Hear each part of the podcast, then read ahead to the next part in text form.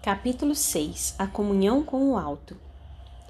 Disse então Jesus estas palavras: Graças te rendo, meu Pai, Senhor do céu e da terra, por haveres ocultado estas coisas aos doutos e aos prudentes e por as teres revelado aos simples e aos pequeninos. Mateus capítulo 11, versículo 25. Em qualquer lugar onde se acharem duas ou mais pessoas reunidas em meu nome, eu estarei entre elas. Mateus capítulo 18, versículo 20. Não obstante a eficiência de métodos tão apreciáveis, mesmo no recinto do hospital e, mais ainda, entre os asilados do isolamento e do manicômio, existiam aqueles que não haviam conseguido reconhecer ainda a própria situação com a confiança que era de esperar. Permaneciam atordoados, semi-inconscientes, imersos em lamentável estado de inércia mental, incapacitados para quaisquer aquisições facultativas de progresso. Urgia despertá-los, urgia chocá-los com a revivescência de vibrações animalizadas a que estavam habituados, tornando-os capazes de algo entenderem por meio da ação e da palavra humanas. Que fazer se não chegavam a compreender a palavra harmoniosa dos mentores espirituais? Tampouco vê-los com o desembaraço preciso, aceitando-lhes as sugestões caridosas, muito embora se materializassem eles quanto possível, a fim de mais eficientes se tornarem as operações? A augusta protetora do Instituto tinha pressa de vê-los também aliviados, pois assim o desejava seu excelso coração de mãe. Não vacilaram, pois, em lançar mão de recursos supremos a fim de conseguirem o piedoso desiderato, os abnegados servidores de, da formosa legião governada por Maria. Nossos instrutores, Romeu e Alceste, participaram ao eminente diretor do departamento hospitalar existir necessidade premente de demandarem a terra em busca de aprendizes de ciências psíquicas a fim de resolverem complexos mentais de alguns internos, insolúveis na espiritualidade. Inteirado das particularidades, em conferências a que também assistiram os devotados operadores dos gabinetes, irmão Teócrito nomeou a comissão que deveria, sem demora, partir para a Terra a fim de investigar as possibilidades de uma eficiente colaboração terrena. Expediu, ao mesmo tempo, petição de assistência ao Departamento de Vigilância, pois a este gabinete, como sabemos, achava-se afeto o movimento de intercâmbio entre nossa colônia e os proscênios terrestres. Olivier de Guzmán, com a presteza que caracterizava as resoluções e ordens em todos aqueles núcleos de serviço, pôs à disposição de seu antigo colega de prélios beneficentes o pessoal necessário, competente para a magna tentativa, ao mesmo tempo em que solicitava da seção de relações externas indicações seguras quanto à existência de agremiações de estudo e experiências psíquicas reconhecidamente sérias, assinaladas pelo emblema cristão da vera fraternidade de princípios, no perímetro astral enfaixado por Portugal, Espanha, Brasil, países latino-americanos e colônias portuguesas, assim como as fichas espirituais dos médiums às mesmas congregados coube ao Brasil a preferência, dada a variedade de organizações científicas onde o senso religioso e a fúlgida moral cristã consolidavam o ideal de amor e fraternidade tão admirados pelos da legião em apreço, a par da magnífica falange de médiums bem dotados para o espinhoso mandato, e que o fichário da vigilância registrava na terra de Santa Cruz. Nessa mesma noite, do Burgo da Vigilância, partiu pequena caravana com destino ao Brasil, chefiada pelo nosso já muito estimado amigo Ramiro de Guzmán. Porque se tratasse de espíritos lúcidos, completamente desmaterializados, dispensada foi a necessidade de veículos de transporte, pois empregariam a volitação para o trajeto, por mais rápido e concorde com suas experiências espirituais integravam essa caravana, além dos dedicados instrutores Alceste e Romeu, dois cirurgiões responsáveis pelos pacientes em questão, especializados na ciência da organização físico-astral, como os dois canalejas o eram das nossas enfermarias. Iam, com poderes conferidos pelo diretor, examinar as possibilidades dos médiums cujos nomes e referências recomendáveis haviam obtido da seção de relações externas.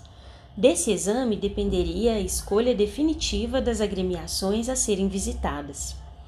Antes, porém, da partida dessa comissão, fora expedida mensagem telepática da Direção-Geral do Instituto, localizada na mansão do templo, aos diretores e guias, instrutores espirituais das agremiações a que pertenciam os referidos médiums, assim como a seus próprios guias e mentores particulares, solicitando-lhes a indispensável permissão e preciosa colaboração para os entendimentos a serem firmados com aqueles. Os serviços a serem prestados pelos veículos humanos, os médiums, deveriam ser voluntários. Absolutamente nada lhes seria imposto ou exigido. Ao contrário, iriam os emissários do Instituto solicitar, em nome da Legião dos Servos de Maria, o favor da sua colaboração, pois era norma das escolas de iniciação a que pertenciam os responsáveis pelo Instituto Correcional Maria de Nazaré pertencente àquela legião, nada impor a quem quer que fosse, senão convencer à prática do cumprimento do dever. Consertado o entendimento pela correspondência telepática, ficar estabelecido que os mentores espirituais dos médiuns visados lhe sugerissem o recolhimento ao leito mais cedo que o usual, que os mergulhassem em suave sono magnético, permitindo amplitude de ação e lucidez aos seus espíritos para o bom entendimento das negociações a se realizarem pela noite adentro. Uma vez desprendidos dos corpos físicos pelo sono, deveriam os referidos concorrentes ser encaminhados para a sede da agremiação a que pertenciam, local escolhido para as confabulações. Tudo programado, partiu do Instituto a caravana missionária, composta de oito personagens, isto é, quatro servidores especializados do hospital e quatro assistentes da vigilância, que os guiariam com segurança às localidades indicadas. Soavam precisamente às 23 horas nos campanários singelos das primeiras localidades a serem visitadas, quando os dedicados servos de Maria começaram a planar nas latitudes pitorescas da terra de Santa Cruz dirigindo-se sem vacilações para o centro do país. Suaves claridades emitidas pelas últimas fases do plenilúnio derramavam docemente sobre o dorso do planeta de provações tons melancólicos e sugestivos, enquanto os odores vivos da flora brasileira, rica de essências virtuosas, embalsamavam a atmosfera, como a acenderem piras de perfumes raros em honra aos nobres visitantes, sabendo de suas predileções de iniciados orientais. Consultaram então o mapa que traziam com as necessárias indicações. Escolheram algumas das cidades do centro da grande nação planetária, nele indicadas pela seção de Relações Externas como mantenedoras de agrupamentos de estudos e aprendizagem psíquicos sérios, e separando-se em quatro grupos de apenas duas individualidades, atingiram céleres os pontos determinados. Haviam estabelecido, assim, que visitariam quatro cidades de cada vez, à procura dos médiums, e que, uma vez firmados os entendimentos, reunir-se-iam em determinado local da espiritualidade com os guias e mentores deles para indispensáveis entendimentos relativos ao importante certame. Em vários núcleos de experiências, portanto, nessa noite bonançosa no interior do Brasil, onde a quietude e simplicidade de costumes não contaminam de muito graves impurezas o meio ambiente social, caridosa atividade do mundo astral efetivava-se em locais humílimos, desataviados de opulências e vaidades, mas onde a sacrossanta lâmpada da fraternidade se mantinha acesa para o culto imorredouro do amor a Deus e ao próximo. Os emissários expunham ao que vinham, solicitando aos médiums, cujos espíritos para ali haviam sido conduzidos enquanto os corpos continuavam profundamente adormecidos, seu concurso piedoso para o esclarecimento de míseros suicidas, incapacitados de se convencerem dos imperativos da vida espiritual apenas com o concurso astral. O estado lamentável a que se reduziram aqueles infelizes não foi omitido na longa exposição feita pelos solicitantes. Os médiums deveriam contribuir com grandes parcelas de suas próprias energias para alívio dos desgraçados que lhes bateriam à porta. Esgotar-se-iam, provavelmente, no caridoso afã de lhes estancar as lágrimas. Seria até mesmo possível que, durante o tempo que estivessem em contato com eles, impressões de indefiníveis amarguras, mal-estar inquietante, perda de apetite, insônia, diminuição até mesmo do peso natural do corpo físico viessem a surpreendê-los e afligi-los. Todavia, a direção do Instituto Maria de Nazaré oferecia garantia, suprimento das forças consumidas, quer orgânicas, mentais ou magnéticas, imediatamente após a cessação do compromisso, ao passo que a legião dos servos de Maria, a partir daquela data, jamais os deixaria sem a sua fraterna e agradecida observação. Se se arriscavam à solicitação de tão vultuoso concurso, era porque entendiam que os médiums, educados à luz da áurea moral cristã, são iniciados modernos e por isso devem saber que os postos que ocupam no seio da escola que pertencem fatalmente terão de obedecer a dois princípios essenciais e sagrados da, in da iniciação cristã, heroicamente exemplificada pelo mestre insigne que alegou: amor e abnegação. Não obstante, seriam livres de anuir ou não ao convite. O encargo deveria distinguir-se por voluntário, realizado sem constrangimentos de nenhuma espécie, estribando-se na confiança e no sincero desejo do bem. Assim se realizaram as primeiras confabulações em doze povoações visitadas, sendo os convites apresentados a vinte médiums de ambos os sexos. Dentre estes, porém, apenas quatro senhoras, humildes, bondosas, deixando desprender do envoltório astral estrigas luminosas à altura do coração, ofereceram incondicional e abnegadamente seus préstimos aos emissários da luz, prontas ao generoso desempenho. Dos representantes masculinos, apenas dois aqueceram, sem rasgos de legítima abnegação, é certo, mas fiéis aos compromissos de que se investiram, assemelhando-se ao funcionário assíduo à repartição por ser esse o dever do subordinado. Os restantes, conquanto honestos, sinceros no ideal esposado por amor de Jesus, desencorajaram-se de um compromisso formal. Os quadros expostos, mostrando-lhes o precário estado dos pacientes que deveriam socorrer, seu martirológio de além-túmulo infundiram-lhe tais pavores e impressões que acharam por bem retrair impulsos assistenciais, prontificando-se, porém, a permanente auxílio por meio das irradiações benévolas de preces sinceras. Foram, por conseguinte, desobrigados de quaisquer compromissos diretos, dando-se os visitantes por amplamente satisfeitos. Era de notar, porém, que o Brasil fora assinalado como ambiente preferível, no qual se localizavam médiums ricamente dotados, honestos, sinceros, absolutamente desinteressados. Seguiram-se os indispensáveis exames da organização astral e envoltório material dos que se comprometeram ao alto mandato. À beira de seus leitos, inspeção minuciosa foi efetivada em seus fardos carnais o vigor cerebral, as atividades cardíacas, a harmonia da circulação, o estado geral das vísceras e do sistema nervoso e até as funções gástricas, renais e intestinais foram cuidadosamente investigadas. As deficiências porventura observadas seriam a tempo reparadas por ação fluídica e magnética, pois tinham à frente ainda 24 horas para os preparativos.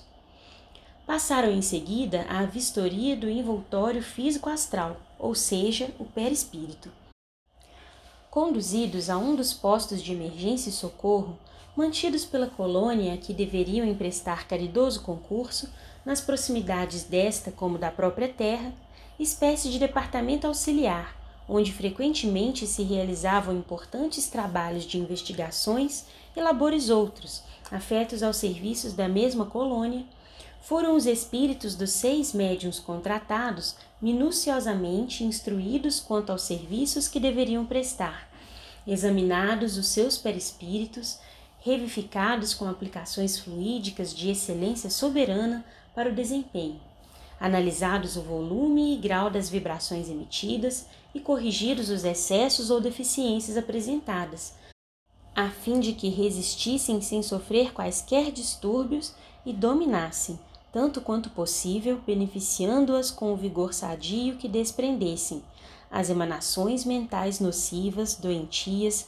desesperadoras dos desgraçados suicidas absorvidos pela loucura da dor superlativa.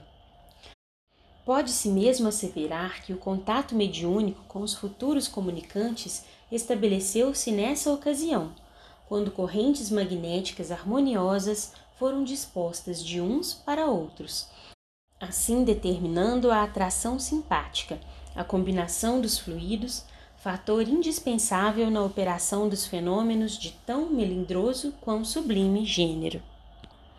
Uma vez ultimados tais preparativos, reconduziram os colaboradores terrenos aos seus lares, libertando-os do sono em que os haviam mergulhado, a fim de que retornassem os fardos materiais quando bem lhes aprouvesse, e, incansáveis heróis do amor fraterno, tornaram aos seus postos do invisível, prosseguindo em nova série de atividades preparatórias para a jornada da noite seguinte, quando se iniciaria a sucessão de reuniões em quatro cidades do interior do Brasil.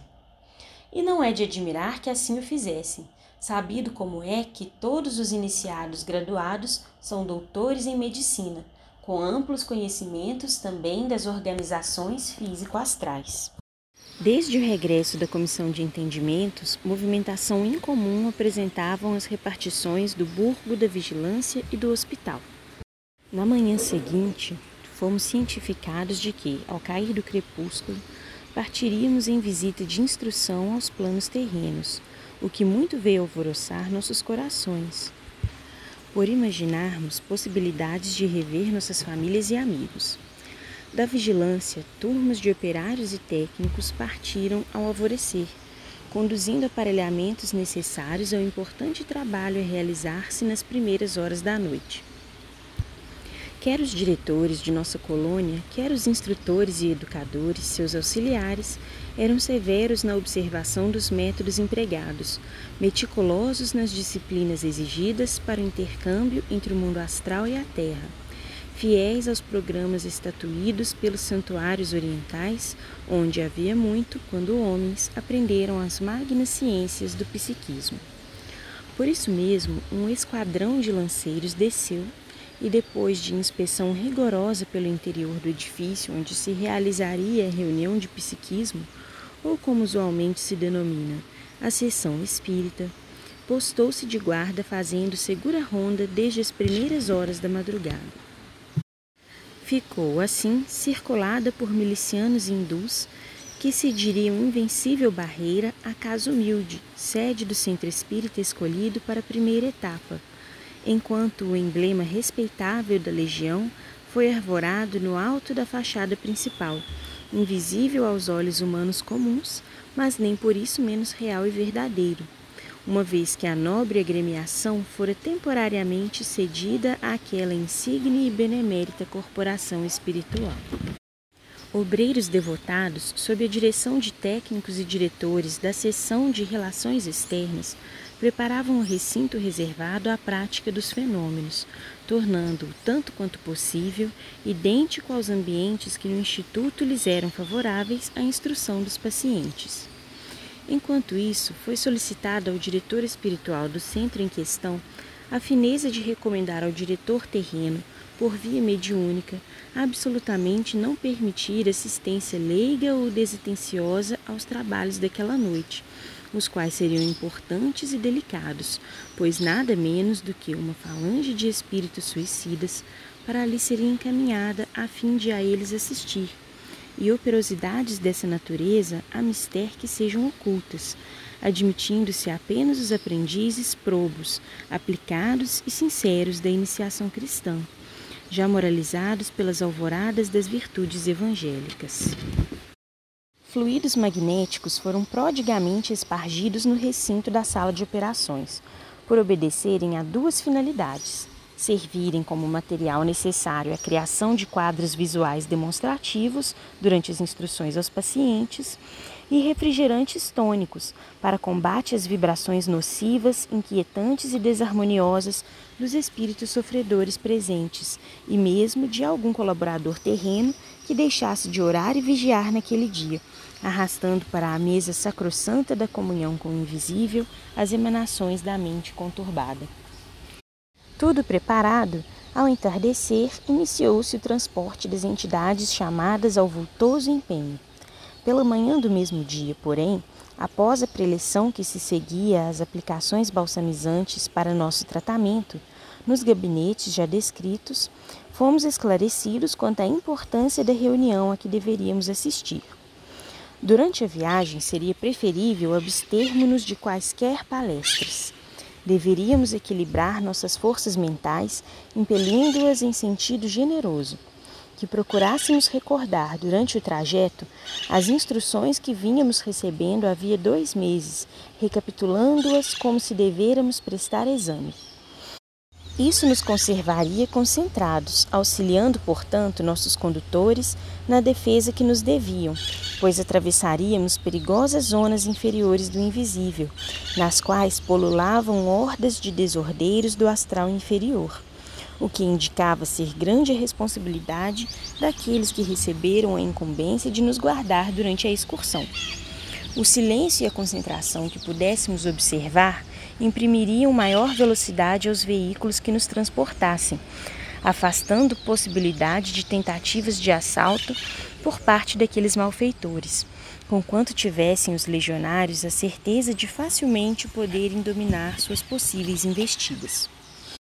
Não nos poderíamos destacar da falange em hipótese alguma, nem mesmo com o louvável intuito de uma visita à pátria ou à família. Semelhante indisciplina poderia custar-nos muitos dissabores e lágrimas, pois éramos fracos, inexperientes, pouco conhecedores do mundo invisível, onde proliferam as seduções, as tentações, a hipocrisia, a mistificação, a maldade, mais ainda do que na terra. Em ocasião oportuna, visitaríamos nossos entes caros sem que nenhum contratempo adviesse, desgostando-nos. No recinto das operações, deveríamos portar-nos como se defrontando o próprio tabernáculo supremo, pois que a reunião seria, acima de tudo, respeitável, porque realizada sob as invocações do sacrossanto nome do Altíssimo enquanto seu unigênito estaria presente por meio de irradiações misericordiosas do seu grande amor fraterno. Porquanto isso mesmo prometera aos discípulos sinceros da sua excelsa doutrina, que em seu nome se reunissem para comunhão com o céu.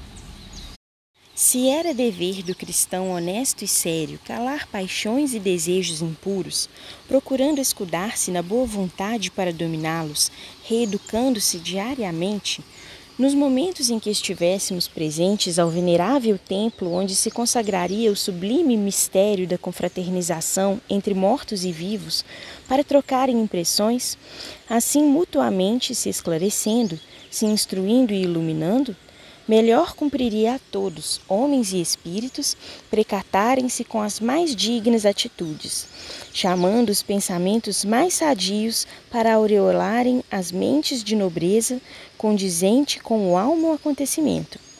Esquecerem mágoas, preocupações subalternas, levando bem alto o padrão dos sentimentos caridosos no intento da beneficiação ao próximo, pois que seria bom nos lembrássemos de que, integrando a nossa falange mesma, iam entidades ainda mais desafortunadas do que nós, aquelas que nenhum alívio ainda tinham conseguido, tais a desorganização nervosa, a dispersão mental em que se mantinham, e às quais ordenava o dever de fraternidade que auxiliássemos, apesar da nossa fraqueza, contribuindo com nossos pensamentos benevolentes, firmes, vibrando em sentido favorável a elas. Tal proceder de nossa parte rodeá-las-ia de vigores novos, os quais abrandariam a ardência das angústias que as oprimiam, concedendo ao mesmo tempo a nós outros o mérito da verdadeira cooperação. Disseram-nos mais que, na terra, nem todos os homens admitidos ao cenáculo sagrado das evocações guardavam essa higiene moral e mental necessária à boa marcha do intercâmbio com o invisível. Que, nos dias decorrentes entre os encarnados, existiam até mesmo leviandade e abuso na prática das relações com os mortos, o que é lamentável, porquanto todo aquele que age leviana ou descriteriosamente a respeito de tão respeitável quão melindroso assunto, acumula responsabilidades gravíssimas para si mesmo, as quais pesarão amargamente na sua consciência em dias futuros. Por isso mesmo, as reuniões luminosas, nas quais o descortino de muitas grandezas espirituais seria possível, tornam-se raras, pois nem sempre os componentes de um quadro de operadores são realmente dignos do alto mandato que presumem poder desempenhar. Esquecem-se de que, para as verdades dos mistérios celestes refugirem ao seu entendimento, submetendo-se à sua penetração por lhes desvendarem as sublimidades que lhes são próprias, é e sempre foi indispensável aos investigadores a autodisciplina moral e mental, preparo individual prévio, que obriga modificações sensíveis no interior de cada um, ou pelo menos o desejo veemente de reformar-se, vontade convincente de atingir o verdadeiro alvo do bem. Mas que, ainda assim e apesar de tudo, ordena o dever de fraternidade que espíritos angelicais voltem vistas frequentemente para núcleos em que tais infrações se verificam, observando caridosamente a melhor oportunidade para a elas comparecerem, procurando aconselhar aqueles mesmos inconsequentes. Instruí-los quanto possível, despertando em suas consciências o senso real da responsabilidade terrível de que se sobrecarregam, deixando de envergar a túnica das virtudes, apontada na velha parábola do celeste conselheiro como traje obrigatório para a mesa do divino banquete com as sociedades astrais e siderais. 15. Nota. Mateus capítulo 22, versículo 1 a 14. Fim da nota. E que assim agindo, os ditos espíritos nada mais faziam do que observar princípios da fraternidade estabelecida pelo próprio Mestre Nazareno, o qual não desprezou descer de esferas deíficas até o pélago tormentoso das maldades humanas, a fim de apontar aos pecadores o caminho do dever e a prática das virtudes regeneradoras. Ao entardecer, pois, partimos demandando planos terrenos. Custodiavam-nos pesada escolta de lanceiros, turma de assistentes, psiquistas e técnicos da vigilância, pois de nenhuma dependência da colônia, mesmo do templo, ninguém visitaria a terra ou outras localidades vizinhas sem o concurso valioso dos abnegados e intrépidos obreiros daquele departamento os quais, em verdade, eram os responsáveis pelas mais árduas tarefas que ali se verificavam. Já bastante instruídos, portamo-nos à altura das recomendações recebidas. Nossos comparsas em piores condições, justamente aqueles por quem tantas operosidades se realizavam, foram transportados em carros apropriados, rigorosamente fechados e guardados pela fiel milícia hindu, quais prisões volantes para pestosos, o que nos impossibilitou vê-los. Seus gritos lacinantes, porém, seus gemidos e choro convulsivo, que tão bem conhecíamos, chegavam até nós distintamente, o que nos comovia, despertando-nos funda compaixão. Ansiosos, procuramos socorro ao mal-estar daí decorrente nas prudentes recomendações de Romeu e Alceste, nossos caros instrutores, firmando nossas forças mentais em vibrações caridosas a eles favoráveis, o que até mesmo a nós próprios veio beneficiar. Chegados ao termo da viagem, um deslumbramento surpreendeu nossos olhos habituados às brumas do, nostálgicas do hospital. era de fazer notar como podíamos ver melhor tudo em derredor uma vez na terra, pois em tempo algum jamais víramos edifício tão magnificamente engalanado de luzes como aquela humilde habitação o era pelos esplendores que do alto se projetavam, envolvendo-a em um como abraço de vibrações hialinas.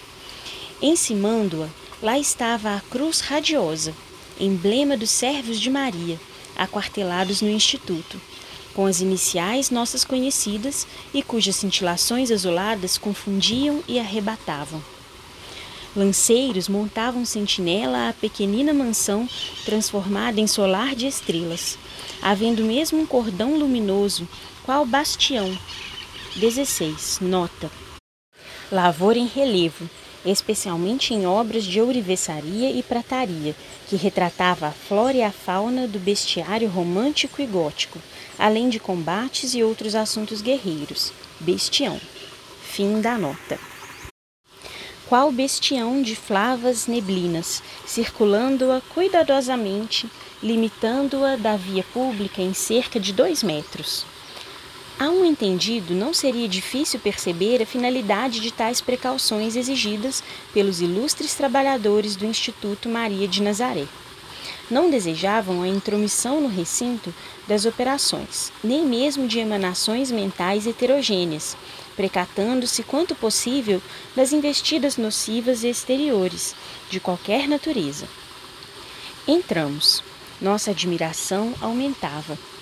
A azáfama do plano espiritual era intensa. Quanto à parte que tocava ao homem executar, parecia diminuta, conforme foi fácil observar. Ao ingressarmos no salão indicado para o nobre acontecimento, apenas se nos deparou um varão idoso, absorvido na leitura de um manual de filosofia transcendental, o qual dir-se-ia empolgá-lo, pois verdadeiramente concentrado nos pensamentos que ia captando das páginas sábias, deixava irradiar da fronte fagulhas luminosas que muito o recomendavam no conceito do invisível. Tudo indicava compreender ele a responsabilidade dos trabalhos daquela noite, que sobre seu ombro também pesavam, e por isso preparava-se a tempo, estabelecendo correntes harmoniosas entre si próprio e seus diletos amigos espirituais. Era o diretor terreno da casa. O quadro a contemplar, aliás, era sugestivo e majestoso. Haviam desaparecido os limites da sala de trabalhos, como se as paredes fossem magicamente afastadas a fim de se dilatar o recinto. Em seu lugar víamos tribunas circulares, com feição de arquibancadas. Dir-se-ia anfiteatro para acadêmicos. Nossos guias vigilantes indicaram as arquibancadas e os lugares a nós reservados. Obedecemos sem relutância, ao passo que os infelizes companheiros, cujo estado grave dera razões ao trabalhoso recurso, eram pacientemente conduzidos por seus médicos assistentes e enfermeiros e colocados no primeiro plano das arquibancadas, em local apropriado às suas condições. Na sala já se achavam reunidos os elementos terrenos selecionados para aquela noite, isto é, os médiums indicados, os colaboradores homogêneos, de boa vontade, tomando cada um o lugar conveniente. Para estes, nada mais havia no tosco aposento, além das paredes brancas e desadornadas, a mesa que singela toalha guarnecia, livros, papéis em branco, esparsos à altura das mãos dos médiums e alguns lápis. Os dotados de vidência, todavia, percebiam algo inusitado e fora da rotina e comunicavam timidamente a seus pares em discretas confidências que visitas importantes do além honravam a casa naquela noite, seguindo-se a descrição de alguns pormenores, como a presença da milícia de lanceiros, dos médicos com seus aventais e emblemas e enfermeiros afamados, no que, em verdade, não eram acreditados, pois, ainda no primeiro decênio deste século, mesmo muitos dos espíritas mais convictos sentiam dificuldade em aceitar a possibilidade de existir no espaço necessidade de militares em ação, de enfermeiros e médicos desdobrando os mistérios de sua magna ciência sobre enfermos desencarnados. Nós outros, no entanto, não fora a degradante indigência que nos grilhetava a inferioridade espiritual, impossibilitando a amplitude da visão que seria natural se outras fossem as nossas condições, teríamos abrangido o cenário na sua augusta realidade, em vez de percebermos palidamente o que nossos guias e mentores contemplavam em todo o esplendor da sua gloriosa significação. Ao centro do salão destacava-se a mesa de trabalhos dos colaboradores encarnados. Rodeavam-na o seu presidente com a comitiva de médiuns e afins para a corrente simpática de atração. De tosca que anotáramos ao entrar, agora se tornava alvinitente, pois dos confins do invisível superior despejava-se sobre ela cascata de luz resplandecente, elevando-a ao nível de altar sacrossanto, onde a comunhão da fraternidade entre homens e espíritos se realizaria sob os divinos auspícios do Cordeiro de Deus, cujo nome sacrossanto era ali invocado. Abrangendo essa primeira corrente magnética produzida pelas vibrações harmoniosas dos encarnados, existia uma segunda, composta por entidades translúcidas e formosas, cujas feições mal podíamos fixar, tais os reflexos vivos que emitiam, parecendo antes silhuetas encantadas, orladas de raios cristalinos e puros.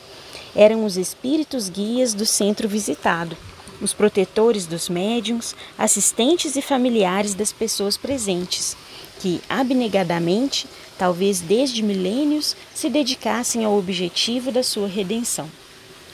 Além desta, ocupando maior espaço no recinto, e, como as duas primeiras disposta em círculo, a supercorrente fornecida pelos visitantes e composta, na sua totalidade, pelo pessoal especializado comissionado pelo Departamento de Vigilância e subordinado à seção de Relações Externas, pessoal esse chefiado pelo nosso amigo Ramiro de Guzmán.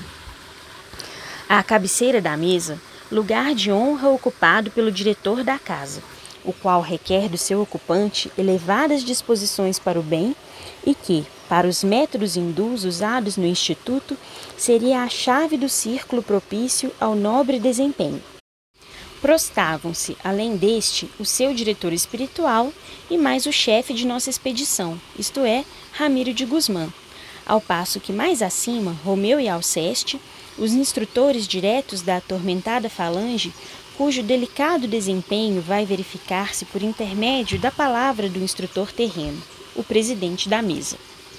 A um e outro cumpre recolher as vibrações dos pensamentos e das palavras do presidente, desenvolvidos durante o magno certame, associá-los aos elementos quintessenciados de que dispõe, de envolta com as ondas magnéticas dos circunstantes encarnados, elaborá-los e transfundi-los em cenas, dando-lhes vida e ação, concretizando-os, materializando-os, até que os infelizes assistentes desencarnados sejam capazes de tudo compreender com facilidade. Para isso, contam com o apoio do pessoal especializado, fornecido pela vigilância, isto é, pela seção de relações externas, e o concurso amoroso e indispensável dos gabinetes científicos localizados no hospital chefiados por Teócrito. Quanto aos nossos médicos e enfermeiros, já se achavam apostos, quer junto dos médiums, quer ao lado dos enfermos, indo e vindo, fiéis ao formoso quanto sublime sacerdócio que no astral a medicina lhes confere. Ainda mais nobre que na terra, porque além é unicamente sob a augusta inspiração do amor e da fraternidade que se dedicam a tão nobres labores e, serenos, nos postos que lhes competiam, os lanceiros, esses colaboradores arrojados e silenciosos. Dir-se-ia trazerem as forças de que dispunham, em verdade, não nas lanças, que em suas mãos não exprimiam violência, mas nas mentes rigorosamente moldadas nas forjas de trabalhos austeros, de iniludíveis disciplinas, de renúncias e aprendizados abrilhantados na dor dos sacrifícios. Cada colaborador, no posto que lhe era devido, cumpria iniciar a chamada, como rezavam os métodos da iniciação. Tocou ao irmão Conde de Guzmán levá-la a efeito, como responsável que era pela numerosa comitiva. os comissionados pelos chefes do Instituto Maria de Nazaré para a tarefa daquela noite achavam-se presentes. A seu pedido, imitou-o o diretor espiritual do centro, notificando que também os seus subordinados correspondiam ao santificante compromisso. Quanto aos cômpares terrestres, os auxiliares humanos, nem todos se encontravam fielmente reunidos à hora prazada. A chamada que, do plano espiritual, lhes era feita, acusava nada menos de três ausentes do cumprimento do dever iniciaram-se finalmente os trabalhos sob o nome sacrossanto do Altíssimo e a proteção solicitada do excelso Mestre de Nazaré. Visivelmente inspirado pelos pensamentos vigorosos das entidades iluminadas presentes, o presidente da casa desenvolveu ardente prece, tocante e substanciosa, a qual predispôs nossos corações ao enternecimento e a fervoroso recolhimento. À proporção que orava, com maior vigor incidiam sobre a mesa os arrebóis nível azulados, emanados do alto, quais bênçãos dadivosas que nos levaram a imaginar lampejos do olhar caridoso de Maria, norteando seus obreiros na piedosa missão de socorro aos pobres decaídos. Supliquemos, porém, aos mentores e tutelares presentes a graça de nos conferirem por instantes o poder da visão à distância, que neles é um dos formosos atributos do progresso adquirido e o qual não possuímos ainda, e respeitosamente acompanhemos esse catear azulíneo que engalanou a sede humilde da agremiação dos discípulos do grande iniciado Allan Kardec, a ver se conseguiremos descobrir a sua origem. Eis que fomos satisfeitos em nossas pretensões, sob a condição de conduzirmos o leitor no giro que empreendermos por meio das desejadas investigações. Uma vez assestado, o binóculo mágico revelou-nos que, sob as fulgurações puríssimas que visitavam o tosco albergue, desapareceram os limites que o encerravam no ergástulo de simples habitação terrena para transfigurá-lo em alvo de irradiações generosas por parte dos diretores do nosso instituto. Víamos refletida nas ondas pulcras daquelas dulçorosas cintilações a reprodução do que, no mesmo momento, se desenrolava no gabinete secreto do templo santuário, onde se reuniam os responsáveis por quantos viviam na colônia, perante a excelsa diretora da legião. Também esses austeros mestres, portanto, estão presentes à reunião em que nos achamos, pois que os vemos. Estão, como nós, reunidos em torno a uma mesa augusta e alvinitente, a mesa da comunhão com o mais alto altar venerável que testemunha todos os dias suas elevadas manifestações de idealistas, suas investigações profundas de cientistas cristianizados a respeito da criação divina e dos graves problemas referentes ao gênero humano. Suas fervorosas vibrações de amor e respeito ao onipotente Pai e ao próximo. São doze varões, belos, nobres, cuja idade à primeira vista não se poderia calcular, mas que exame mais circunstanciado revelaria que bem poderia ser a que lhes fosse mais grata ao coração ou às recordações. Das mentes graves e pensadoras, assim como dos corações generosos, cintilas argênteas irradiam, testemunhando a grande firmeza dos princípios virtuosos que os impulsionam não vemos assistentes para a reunião que efetuam. Estão sós, isolados no cenáculo santificado pelas vibrações das preces que de suas almas extraem, arrebatados pela fé. Nem mesmo os discípulos imediatos, os que diariamente cooperam para o progresso e bem-estar da colônia, são admitidos naquele segredo. A reunião é íntima, só deles precisam da mais sólida homogeneidade de que poderão dispor suas forças assestadas para o sentido do bem. Pois urge manter a harmonia geral da Assembleia que ousou reunir-se sob o nome do Criador Supremo do Universo e às vistas do seu unigênito, cuja presença foi solicitada ardentemente ao se iniciarem os trabalhos. Perante Maria, são eles os responsáveis pelo que se passar na tenda humílima dos discípulos de Allan Kardec, no cimo da qual se assestou o emblema da sua legião. E o que é ainda mais grave, perante seu augusto filho, o Mestre e Redentor, a quem todas as legiões prestam obediência, porque é ele o diretor maior a quem o Criador conferiu poderes para redimir o planeta Terra e suas humanidades. É ela a responsável pelo que ali se passa, além das responsabilidades deles próprios, motivo pelo qual será absolutamente imprescindível a conservação da harmonia para a obtenção dos bons êxitos. Para que o Mestre amado seja ainda uma vez glorificado, para que seu nome excelso não sirva de pretexto para levianas realizações, para que se não cometa o sacrilégio de fazer degenerar em simples fórmula banal a invocação feita ao Cordeiro Imaculado de Deus, para que esteja presente nos ditos trabalhos e para que seja real sua presença, em espírito e verdade, no santuário dos seguidores de Kardec, visitado por seus pupilos, vibram eles ali reunidos secretamente, elevando os pensamentos em haustos sublimes, concentrados e firmes, alongando com as melhores reservas mentais que possuem as próprias almas na súplica, para que mereçam, com efeito, todos, todos presentes à magna reunião, a presença do grande Consolador, assim estabelecendo as correntes invencíveis, virtuosas e cândidas para aquela noite correntes que são o traço de união entre a presença do Mestre Divino e a reunião espírita terrena séria e bem dirigida. Por isso mesmo é que os demais servidores, conquanto probos, dedicados e sinceros, não podem presenciar essa magna assembleia realizada no além.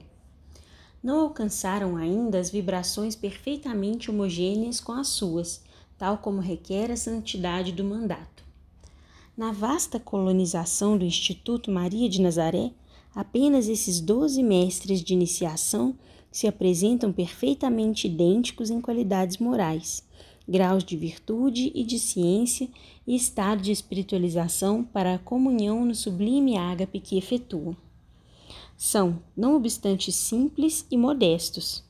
Sabem que de si mesmos pouco têm para distribuir com os mais necessitados e sofredores porque consideram diminuto o cabedal de ciência adquirido, apesar de, do longo carreiro de experiências que palmilharam, a série de peregrinações pelas vias do sacrifício e das lágrimas.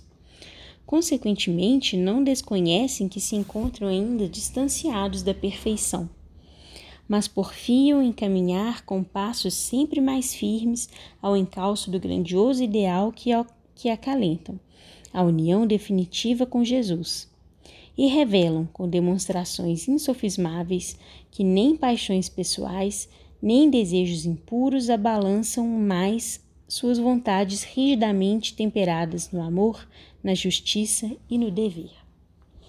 Por essa razão, oram e suplicam em harmonioso conjunto, sem que nenhum se considere digno bastante de ser chamado mestre ou chefe dos demais.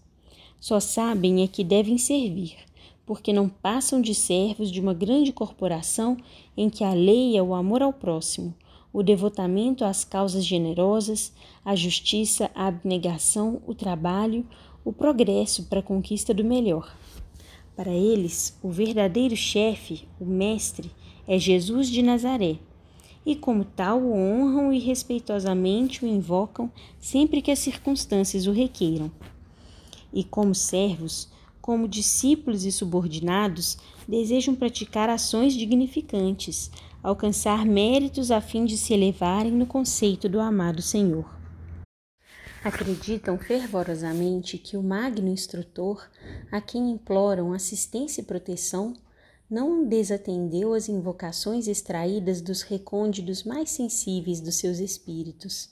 Antes, desceu misericordioso e terno como sempre, não apenas até o santuário e ali no onde só eles penetram, mas também à humilde choça em que se efetua o divino banquete da fraternidade, ao qual também concorreram pobres homens e mulheres ainda encarnados, arrastando-se penosamente pelos cardos das provações para os aprendizados redentores.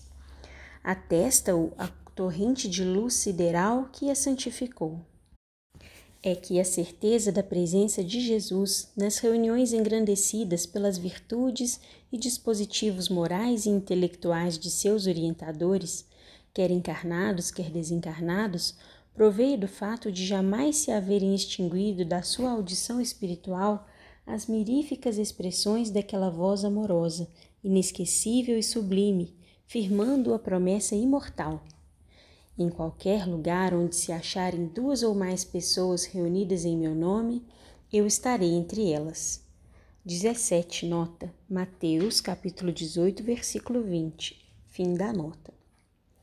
Como só ia acontecer nas reuniões legítimas da iniciação espírita cristã, cujos princípios elevados impõem como base inalienável para o seu adepto a autorreforma moral e mental, naquela noite memorável para todos de minha sinistra falange, foi escolhido o tema evangélico a ser estudado e comentado. Como vemos, o ensino era fornecido por Jesus, ali considerado lente magnífico, presidente de honra, cujas lições levantavam o pedestal de tudo o que se desenrolaria. Iniciada foi, pois, a leitura do Evangelho, seguindo-se explanação formosa e fecunda do presidente terreno. As parábolas elucidativas, as ações magnânimas e carinhosas, as promessas inolvidáveis, mais uma vez, enternecem o coração dos aprendizes da escola de Allan Kardec que circulavam à mesa, repercutindo gratamente pela primeira vez no íntimo de cada um de nós outros o divino convite para a redenção, pois até então não ouvíramos ainda dissertações congêneres. Para as criaturas terrenas ali presentes, tratava-se apenas do irmão presidente a ler e comentar o assunto escolhido, em hora de inspiração radiosa, em que jorros de intuições vivíssimas, cintilantes, cascateavam do alto, revivendo a extensa relação das exemplificações do modelo divino e expressões de sua moral impoluta. Para os espíritos que se aglomeravam no recinto, porém, invisíveis à quase totalidade dos circunstantes humanos e, particularmente, para os desditosos que ali, para ali foram encaminhados a fim de se esclarecerem, havia muito, muito mais que isso. Para estes, são figuras, vultos, sequências que se agitam a cada frase do orador. É uma aula, estranha, singular terapêutica, que nos ministravam qual medicamentação celeste a fim de balsamizar nossas desgraças. A palavra, vibração do pensamento criador, repercutindo em ondas sonoras nas quais se retratavam as imagens mentais daquele que a proferia e espalhando-se pelo recinto saturado de substâncias fluido-magnéticas apropriadas e fluidos animalizados dos médiums e assistentes encarnados, é rapidamente acionada e concretizada, tornando-se visível graças a efeitos naturais que as forças mentais conjugadas dos tutelares reunidos no templo com as dos demais cooperadores em ação, produziam. Intensificavam-se as atividades dos técnicos da vigilância, comissionados para o delicado labor da captação das ondas em que as imagens mentais se retrataram, da coordenação e estabilidade de sequências, etc, etc. A palavra assim trabalhada no maravilhoso laboratório mental assim modelada e retida por eminentes especialistas devotados ao bem do próximo, corporificou-se, tornou-se realidade, criada que foi a cena viva do que foi lido e exposto. De nossas arquibancadas, rodeados de lanceiros quais prisioneiros do pecado, que em verdade éramos, tivemos a inédita e grata surpresa de assistir ao desenrolar das narrativas escolhidas, em movimentações na faixa flamejante que do alto descia, iluminando a mesa e o recinto. Se havia referência à personalidade inconfundível do mestre Nazareno, era a reprodução de sua augusta imagem que se desenhava, tal como cada um se habituara a imaginá-lo no âmago do pensamento desde a infância. se recordavam seus feitos, sua vida de exemplificações sublimes, seus gestos inesquecíveis de protetor incondicional dos sofredores, além o víamos tal como o texto evangélico descrevia, bondoso e amorável, distribuindo fragrâncias do seu manancial de amor e das virtudes deíficas de que era excelso relicário. Aos pobres e sofredores, aos cegos e paralíticos, aos lunáticos, aos loucos e aos leprosos, aos ignorantes e às crianças, aos velhos e aos de boa vontade, aos pecadores e às adúlteras, aos publicanos, aos samaritanos, aos doutores, aos desesperados e aflitos, aos doentes do corpo e do espírito, aos arrependidos, como aos próprios crentes da sua doutrina de luz e aos seus próprios apóstolos. Enquanto o presidente, que não enxergava com olhos materiais esses quadros majestosos que se elevavam da sua leitura e do comentário feito, mas sentia as vibrações harmoniosas e enternecidas que os produziam lhe comoverem a sensibilidade, ia repetindo e comentando as encantadoras, inesquecíveis asserções que tantas lágrimas o enxugado através dos séculos tantos corações sequiosos tinham desalterado, tantas e tão angustiosas incertezas haviam transformado na serenidade de uma convicção sólida e inquebrantável.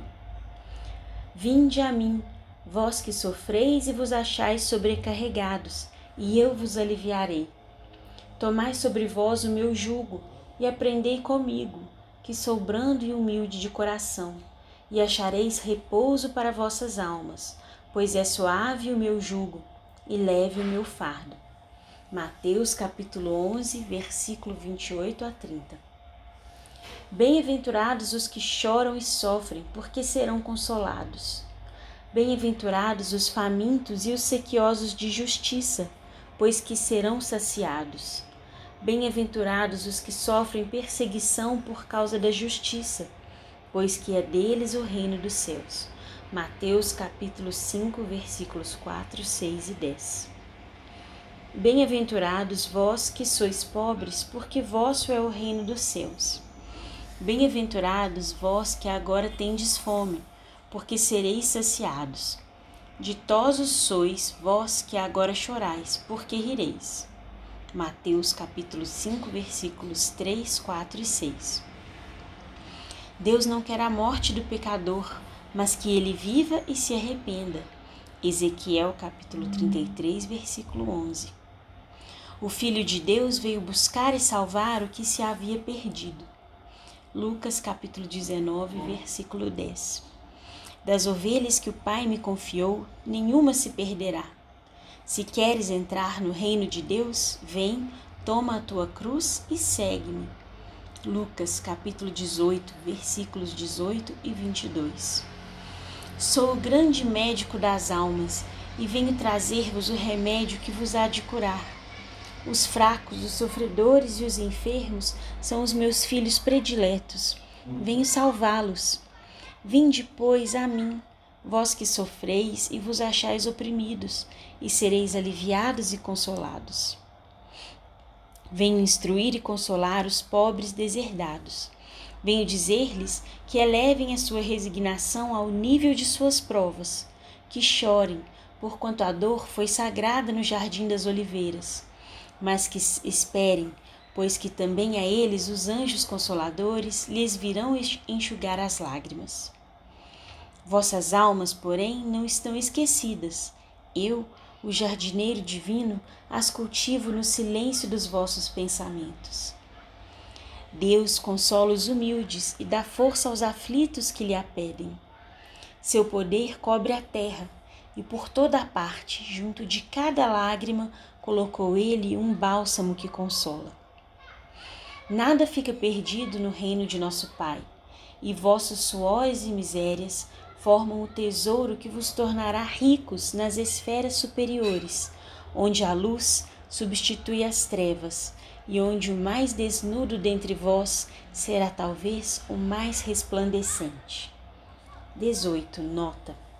Comunicação do Espírito de Verdade em O Evangelho segundo o Espiritismo de Allan Kardec, capítulo 6, itens 6, 7 e 8. Fim da nota. E era um desfilar empolgante de cenas, das quais o Consolador amável destacava-se irradiando convites irresistíveis a nós outros, réprobos, sofredores e desesperançados, enquanto o orador rememorava as divinas ações por ele praticadas. Silêncio religioso presidia as arquibancadas. Frêmito de emoções desconhecidas ascendia nas profundezas sensíveis dos nossos espíritos atribulados e tristes uma alvorada de confiança, prelúdio prometedor da fé que nos deveria impulsionar para os labores da salvação. Suspensos pelo interesse do ensinamento poderosamente sedutor, fitávamos embevecidos aqueles quadros sugestivos, criados momentaneamente para nossa elucidação, e nos quais destacávamos o Nazareno socorrendo os desgraçados, enquanto a palavra afetuosa do orador, envolta nas ondas fluídicas ainda mais doces do pensamento caridoso dos seres angélicos que nos assistiam, instruía eternamente com entonações que repercutiam até o âmago dos nossos espíritos sequiosos de consolo, como imprimindo em seus refolhos, para sempre, a imagem incomparável do médico celeste que nos deveria curar.